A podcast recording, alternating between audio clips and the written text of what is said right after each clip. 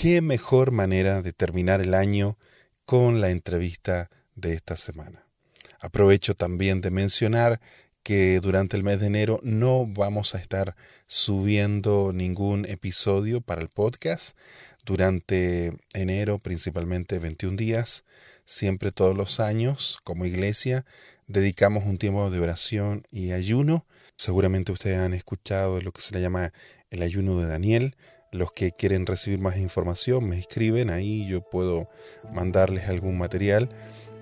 tiempo para orar, pero en cuanto a comidas, comemos eh, legumbres, frutos secos, verduras, eh, fruta, agua, mucha agua, eliminamos todo lo que es bebidas, harinas, carnes. y un tiempo que me va a permitir este año, por primera vez con mi hija Ángela, vamos a hacer un viaje para tener este tiempo juntos y tener un tiempo papá e hija y eso me va a tener enfocado 100% en esta tarea. Pero a partir de febrero ya volvemos con la habitualidad de un episodio cada semana. Esta semana pude conversar con Joshua Fuentes.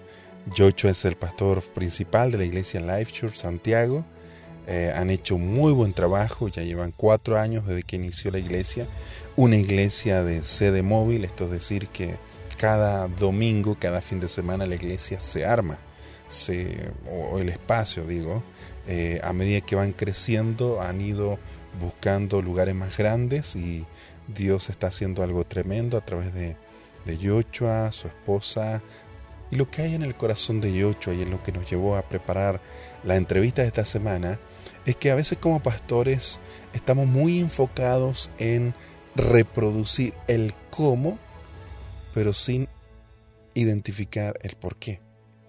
No es simplemente imitar el cómo otros están haciendo y buscar resultados solamente imitando el cómo otros lo están haciendo sin considerar primeramente por qué es que lo estamos haciendo así. ¿Por qué es que queremos tener una alabanza de esta manera? ¿Por qué es que el culto, el servicio, llámese como se llame, dura tanto tiempo? ¿Por qué es que hay grupos pequeños? ¿Por qué es que el liderazgo funciona de esta manera? ¿Por qué es que se hace esto? No es simplemente el cómo lo hacemos. Lo más importante es identificar por qué estamos haciendo lo que estamos haciendo. Y eso tiene que ver con el ADN y la cultura que queremos que nuestra iglesia reproduzca. Entonces de esto pudimos conversar esta semana. espero les guste y nos vemos de vuelta en el mes de febrero. Estás escuchando el podcast Mejor Iglesia con el pastor Rubén Guerrero. Bueno, en, varias oportunidades em, se ha explicado que el cómo son los métodos y los métodos varían. Y esto no quiere decir que hay un método mejor que otro. Creo que dependiendo de la cultura, el corazón de la iglesia, cada uno encuentra el método que más encaja y mejor ayuda a poder realizar la visión de, la casa, de los pastores. Eh, pero para nosotros, más allá de un, cómo, para poder comenzar una iglesia lo importante es eh, la estructura que ésta tiene, la cultura que ésta tiene. Porque como tú decías, muchas veces ocurre que buscamos el cómo, pero no tenemos el por qué. El por qué estamos haciendo estas cosas, por qué estamos realizando estos cambios, por qué estamos moviéndonos de, de tal manera, por qué estamos funcionando de tal forma. Entonces, para nosotros es sumamente crucial, antes de cualquier otra cosa, establecer eh, nuestra cultura como iglesia el por qué estamos haciendo eso y en base a eso comenzar a edificar.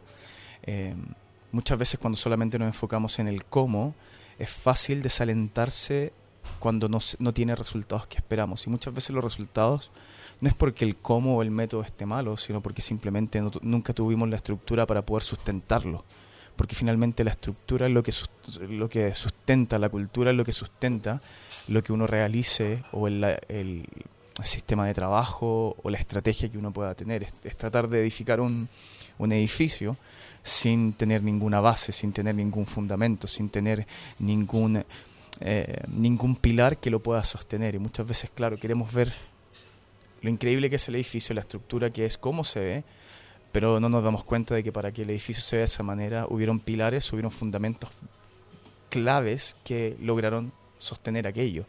Para nosotros son cosas como mencionaba anteriormente, liderazgo. Liderazgo es algo crucial. Creemos que todo se levanta o todo se cae en base al liderazgo. Entonces, si nosotros no tenemos una fuerte cultura de liderazgo, no vamos a tener una fuerte cultura de voluntarios. Entonces, todas esas cosas son parte de nuestra cultura como iglesia que finalmente nos permiten hacer las cosas que hacemos como iglesia.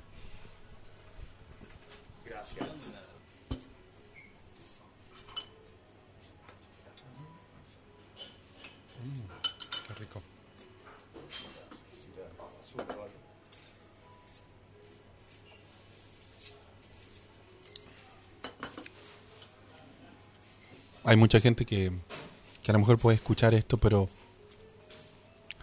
no conoce en el contexto. quizá mira con distancia algunas iglesias que son diferentes a lo que algunos entienden lo que significa una iglesia y qué bueno que hoy día está cambiando eso, una, una cultura que entiende que la iglesia no existe solamente para, para nosotros, sino para alcanzar al que está afuera. Pero cuando tú hablas del por qué, ¿podrías tú mencionar algunas conclusiones que, que tú entiendes y que, y que hablan de ese por qué? ¿Cuál es ese por qué? O sea, ¿por qué? Bueno, creo que el por qué depende mucho de, del corazón de, de, los líderes de la casa, de los pastores, porque, eh, valga la redundancia, el, el, por qué nace del, del, del, de lo que los líderes anhelan ver suceder en su entorno. Entonces, eh, ¿qué es lo que uno quiere ver? ¿Qué es lo que uno visiona?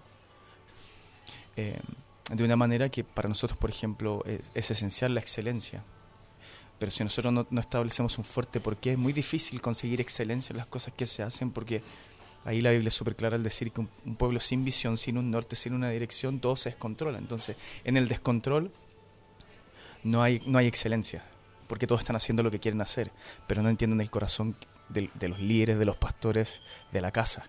Pero una vez que entienden eso, una vez que entienden el corazón de la casa, una vez que entienden eh, el sentir de la casa, es mucho más fácil tú poder servir a la casa y poder hacer las cosas, eh, hacer las cosas según el corazón de la casa. Pero creo que lo, esencial para, para, cada persona que esté escuchando, para cada líder o quien pueda servirle este podcast, es el hecho de, de poder preguntarse cuál es su porqué, cuál es su razón de hacer iglesia y su razón por qué están haciendo iglesia. Eh, como te decía, nosotros tenemos una, fuerte eh, cultura de desarrollar líderes, de impactar generaciones y servir a personas. Eso lo hacemos por medio de, todo lo que hacemos. Todo como iglesia apunta a eso. Eh, servir a personas no solamente los fines de semana, pero con ayuda social en distintas áreas que lo hacemos. Impactar a generaciones haciendo de la iglesia algo relevante para futuras generaciones, para aquellos que van a llevar a la iglesia al siguiente nivel, que van a ocupar nuestros lugares, que van a seguir levantando el nombre de Dios en alto. Entonces, tener un ambiente, un lugar donde ellos se sientan capacitados, entrenados, pero por sobre todas las cosas, eh, ellos se puedan sentir libres de, alcanzar el potencial que tienen en Dios y desarrollar líderes de, de distintas maneras para poder guiar todo esto. Entonces, creo que eh, el, por qué va a depender mucho del corazón de la casa. No sé si te pasa, pero Dios como que pone, con respecto a este mismo por qué, que le dé vuelta, pone un estándar, pone un, una meta, pone algo en el corazón. Y, y a veces cuando vemos la iglesia en su inicio, cuando está partiendo, para alcanzar eso, hay una cierta, si podemos ponerle un nombre, una inconformidad de ver que lo que está pasando y cómo está pasando no es todavía lo que Dios ha puesto eh, en el corazón de nosotros como pastores. ¿Cómo, cómo te mantienes firme en, eso? ¿Cómo, ¿Cómo sigues alentando a tu equipo que, que, así no es eh, la medida de lo que Dios de alguna forma puso en tu corazón y debemos apuntar más alto? Bueno, principalmente eh, entregando visión constantemente. Eh, como tú bien dices, lleva al hecho de que quizás te sientas desconforme con lo que no estás viendo ahora. Ahora, claro, uno se puede sentir disconforme, pero es distinto sentirse desalentado. Y muchas personas mezclan disconformidad con desaliento. Se fruta. Exacto. Entonces, claro, yo, yo puedo estar desconforme porque me gustaría hacer más, alcanzar más, pero eso no me desalienta, porque el resultado de alcanzar más depende mucho de lo que yo haga. Entonces, eh, utilizamos mucho como iglesia eh, la, la parábola de los talentos. Y la parábola de los talentos tiene netamente que ver con el hecho de que si uno no alcanza lo que quiere alcanzar, es por responsabilidad de uno. Dios obviamente te la entrega, pero es dependiendo del resultado de lo que tú estás dispuesto a hacer. Si tú estás dispuesto a simplemente sentarte, quedarte sobre ella, no hacer absolutamente nada, no entrenar a personas, no preparar el ambiente, no, no entregar visión, obviamente no va a dar resultados, no va a dar respuesta. Entonces, eh, el crecimiento o el, el, alcanzar las metas depende mucho de cómo nosotros reaccionemos ante ellas. Y, como te decía, creo que, que, aunque uno puede decir quiero más o quiero alcanzar más, eso no se tiene que traducir en desaliento. Si se traduce en desaliento, entonces eso va a comenzar a infectar a todo tu entorno. Y si afecta a todo tu entorno, afecta a toda tu iglesia. Entonces es sumamente importante eh, en medio de todo eso nunca, nunca permitir de que la desconformidad desenfoque a lo que realmente quieren alcanzar. Lo que deben alcanzar o lo que anhelan alcanzar o lo que sueñan alcanzar debe siempre ser lo primordial y, y entender que finalmente los tiempos no, no, dependen de nosotros. Vuelvo a decir, el hecho de que en la parábola uno recibiese más fue porque él, su Señor cuando llegó, porque la Biblia dice que él vino de viaje, en otras palabras, él se tomó un tiempo fuera y él vino y él lo entregó.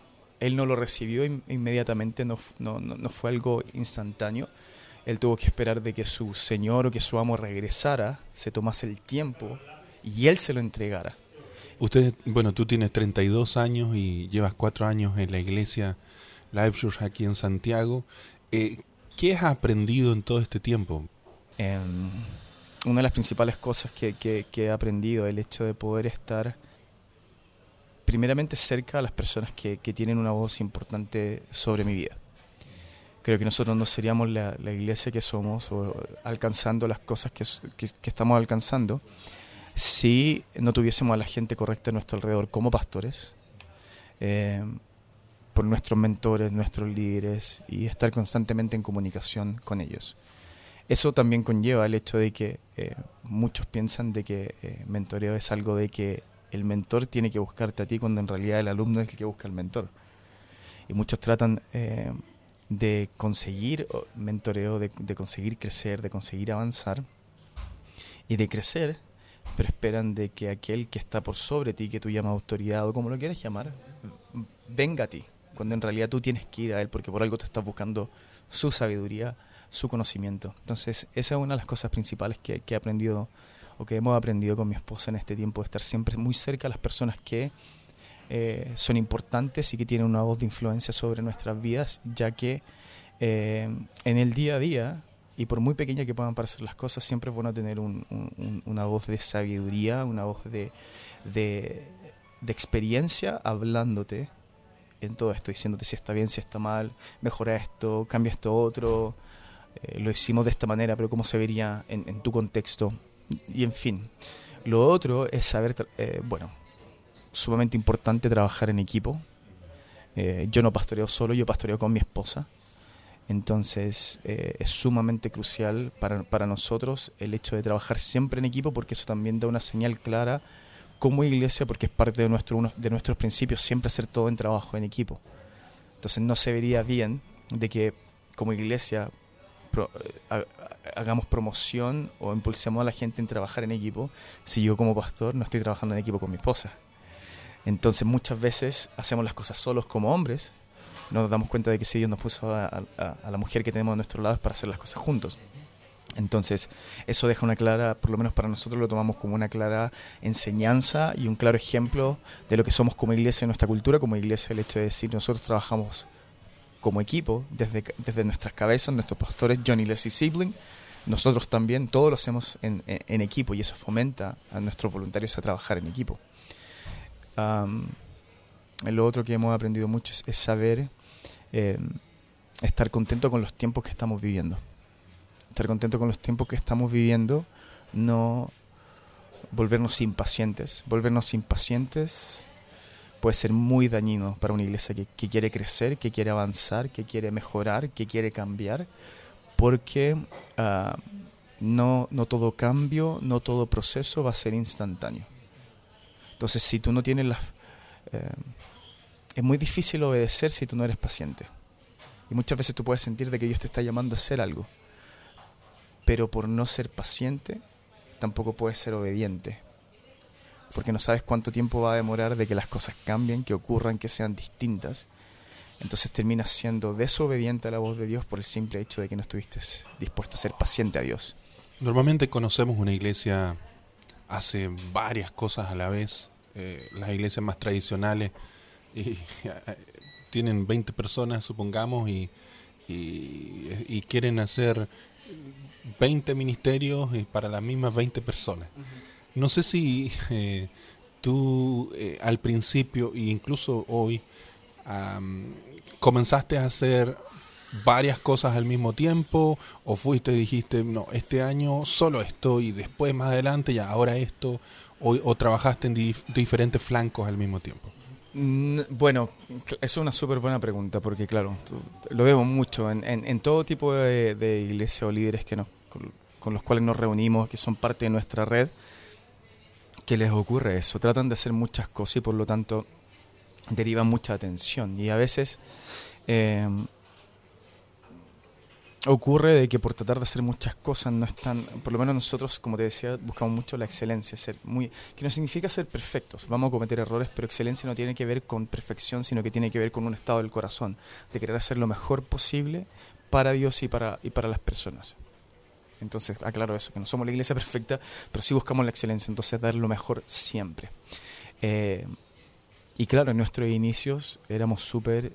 Eh, y hasta el día de hoy somos una iglesia bien simple y tratamos de ser una iglesia bien simple de que no vamos a hacer más de una cosa, sino lo vamos a hacer con la actitud, el corazón y con la excelencia que merece. Entonces, la excelencia, ese estándar de excelencia, vuelvo a decir, no perfección, sino que excelencia, dar lo mejor, inmediatamente nos, nos detiene a sobrecargarnos de cosas, a proteger a voluntarios, a protegernos a nosotros mismos como líderes, de no hacer más más cosas de las que no podemos hacer, sino que tratar de hacer algo pero hacerlo bien y de ahí ir avanzando. Porque eh, en nuestros inicios, por ejemplo, nuestro enfoque era solamente hacer un, un fin de semana increíble, un domingo increíble. Sigue siendo lo mismo, pero obviamente eso eh, llevó a desarrollar a personas, a desarrollar líderes que conocieran nuestros corazones. Yo y mi esposa estábamos muy enfocados en enseñar a los, chicos, a los voluntarios eh, de distintas edades, qué es lo que significaba hacer un, fin de semana increíble, de ver los detalles, de ver las cosas. y después de eso empezamos a avanzar en otras cosas. Claro, eh, hubieron momentos eh, donde comenzamos cosas que nos dimos cuenta de que estábamos iniciándolas por iniciarlas y tuvimos que parar y matarlas. Y a veces eso a, muchos pastores y a líderes les cuesta, les cuesta matar cosas por, por miedo a que quizás van a, herir a la persona que quizás lo está ayudando, lo está liderando. Pero cuando uno entrena gente, capacita gente para entender el porqué, que lo principal es para que darle lo mejor a las personas, si es ellos van a entender que el estándar es si no lo estamos haciendo bien, entonces mejor no hacerlo. Entonces nunca se van a sentir dañados. Obviamente pueden haber excepciones, pero eh, gracias a Dios para nosotros la gran mayoría eh, han entendido que cuando hemos dicho esto se para, esto se detiene o este simplemente no va a funcionar y de aquí no se hace más, saben que lo hacemos bajo el filtro de que estamos buscando siempre lo mejor para la iglesia y no nuestra conveniencia. No sé si me doy a entender en eso. Sí, ¿qué cosas, por ejemplo, hoy día están haciendo? Si pudiéramos eh, para ponerlo más práctico, tres cosas o cuatro cosas que son las primordiales que hoy día sí estás preocupado de, hacer con excelencia y bien. Una es servicio fin de semana. ¿Yo como pastor, o nosotros como pastores, o como iglesia? Como iglesia, bueno, los fines de semana, clave. grupos de conexión o grupos pequeños, clave, para poder tener vida durante la semana y uh, desarrollo de voluntarios. Sí, desarrollo de líderes para nosotros como pastores personalmente. Eh, esto es algo, desarrollo de líderes para nosotros como pastores. Eh, pero como iglesia en general, nuestros enfoques principales son fines de semana, grupos de conexión o grupos pequeños. Son las dos cosas que estamos haciendo. No estamos haciendo nada más, súper simple. Sí, en niños trabajamos bastante, pero eso es parte de un fin de semana eh, increíble. Porque, eh, por ejemplo, por lo menos nuestro filtro como iglesia es que nosotros no, no buscamos locales o espacios en la cual nosotros no podamos a la misma vez hacer iglesia para niños. Nosotros no tenemos clases para niños, eh, tenemos iglesia para niños. Nosotros hablamos mucho de hacer transiciones saludables, transiciones sanas. Y muchas veces lo que pasa es que, claro, hacemos clases para niños, pero no los preparamos para iglesia. Entonces tienen que aprender una nueva cultura, un nuevo formato y después nos preguntamos por qué no quieren conectarse con la iglesia. Es que, lógico, no se van a conectar con la iglesia porque ya lo educamos de una manera, de que el formato va a ser una clase, un ambiente pequeño, cuando en realidad deberíamos prepararlos a que sepan de que tiene que haber alabanzas, de que va a haber palabra de Dios, de que va a haber esto. Pueden haber algunas modificaciones, como, claro, los dividimos por edades, obviamente... Eh, me refiero a niños un poco más grandes. Pero hay distintos ambientes. Decimos, por ejemplo, em, no es que los niños van a recibir un mensaje de 30 minutos. Nosotros decimos por cada año de vida un minuto de atención. Entonces, por ejemplo, un niño de 10 años le damos un mensaje de 10 minutos. Un niño de 5 años le damos un mensaje de 5 minutos. Pueden ser un mensaje de 30 minutos, pero están divididos quizás en periodos de 5 minutos. Y entre medio de eso hay juegos, hay una instancia de, de snacks, de comer algo, pero no es que... Pero inconscientemente lo estamos preparando para que cuando llegue el momento y pasen a, ser parte del servicio, no sea un, choque para ellos, sino que en lugar de entrar gateando, entren corriendo a participar de todo lo que está ocurriendo. Tomen notas durante el servicio, participen activamente en las alabanzas, todo eso, todo eso se fomenta desde el inicio, pensando eh, en el proceso de su crecimiento. Bueno, estoy tratando de hacer esta pregunta, la misma pregunta a todos los pastores que tengo la oportunidad este podcast habla de cómo hacer mejor iglesia. Para ti, ¿cuál crees tú que son los indicadores o un indicador que de alguna forma muestra, dice, esta es una iglesia que está avanzando, que está mejorando, que está creciendo, avanzando? ¿Cuál podría ser un indicador o indicadores? muy buena pregunta.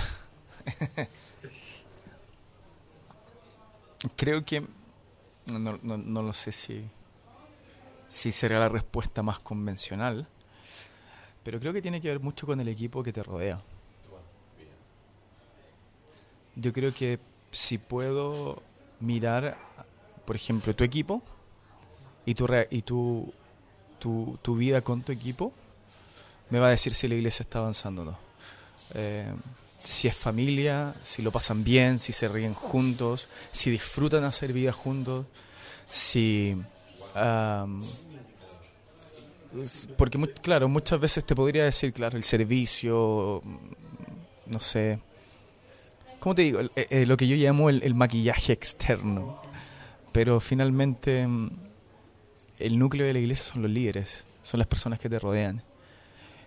Y a mí no me indica nada el, el, fin de semana. Porque ah, por lo menos nosotros como iglesia creemos que eh, luces, gente, todos pueden hacer eso.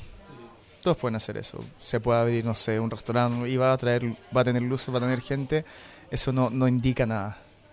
Lo que sí indica el crecimiento de una iglesia es el hecho de poder estar alrededor de tus líderes y ver si, si les gusta pasar tiempo juntos, si disfrutan estar juntos más allá. Eh, si se ven solo el día domingo, mis preguntas serían, ¿se ven solamente el día domingo o se ven durante la semana? Entonces lo que me encanta ver de nuestro equipo y que lo hemos visto también en nuestros voluntarios, que algo que nos, a mí me enorgullece y me, me, me apasiona y me encanta el hecho de ver que nadie les dice a nuestros voluntarios que se junten durante la semana obviamente están los grupos de conexión, pero son un día específico. Pero ellos se están reuniendo fuera de esos días simplemente porque les gusta pasar tiempo juntos. Y eso es por el hecho de que nosotros nos gusta pasar tiempo con nuestra gente, con, con nuestros líderes. Salir a tomar un café con ellos. Bueno, yo soy loco café. Entonces me gusta salir a tomar café con ellos, pasar tiempo con su familia, jugar con sus hijos. En los espacios que nosotros tenemos en nuestra sala verde nos gusta tener a sus hijos presentes, de, de tenerlos, porque lo hemos visto también de nuestros pastores, de, no importando cuán grande pueda ser una iglesia, lo que es algo que nos apasiona de nuestros pastores y nuestros mentores, tanto como el pastor John y pastora Leslie en, en Memphis, como también de nuestros mentores, pastor Robert y pastora Karen, el hecho de que ellos siempre eh, eh, les gusta pasar tiempo con, con sus líderes. Y eso creo que tra- se traduce a una iglesia saludable y una iglesia que crece, porque finalmente si... ¿Cómo, vas- ¿Cómo vas a poder edificar algo bueno si no aguanta a la persona con, lo que con quien lo está haciendo? Mm. ¿Qué podrías decirle a los pastores, primero, que quieren hacer cambios y que quieren dar pasos como los que vemos que muchas iglesias están dando, eh, para animarles? ¿Y qué podríamos decirles también a, pastores jóvenes que están comenzando y de pronto están recién partiendo y, y no saben bien por dónde, dónde, dónde hacer un mayor énfasis? ¿Qué, qué, ¿Cómo les podemos animar a ellos? Bueno, creo que partiría esa, esa, eh, esa pregunta en dos. Para aquellos que ya son parte de algo y quieren hacer cambios, primeramente eh, tienes que saber dónde te encuentras. ¿En qué sentido? Si estás bajo algo o alguien, organización o lo que sea, no hagas cambios sin eh, honrar primeramente de lo que eres parte. Y muchas veces eh, los cambios que tratamos de hacer no nos resultan por el simple hecho de que nosotros queremos hacer los cambios, pero no estamos haciéndolo de acuerdo a lo que somos parte.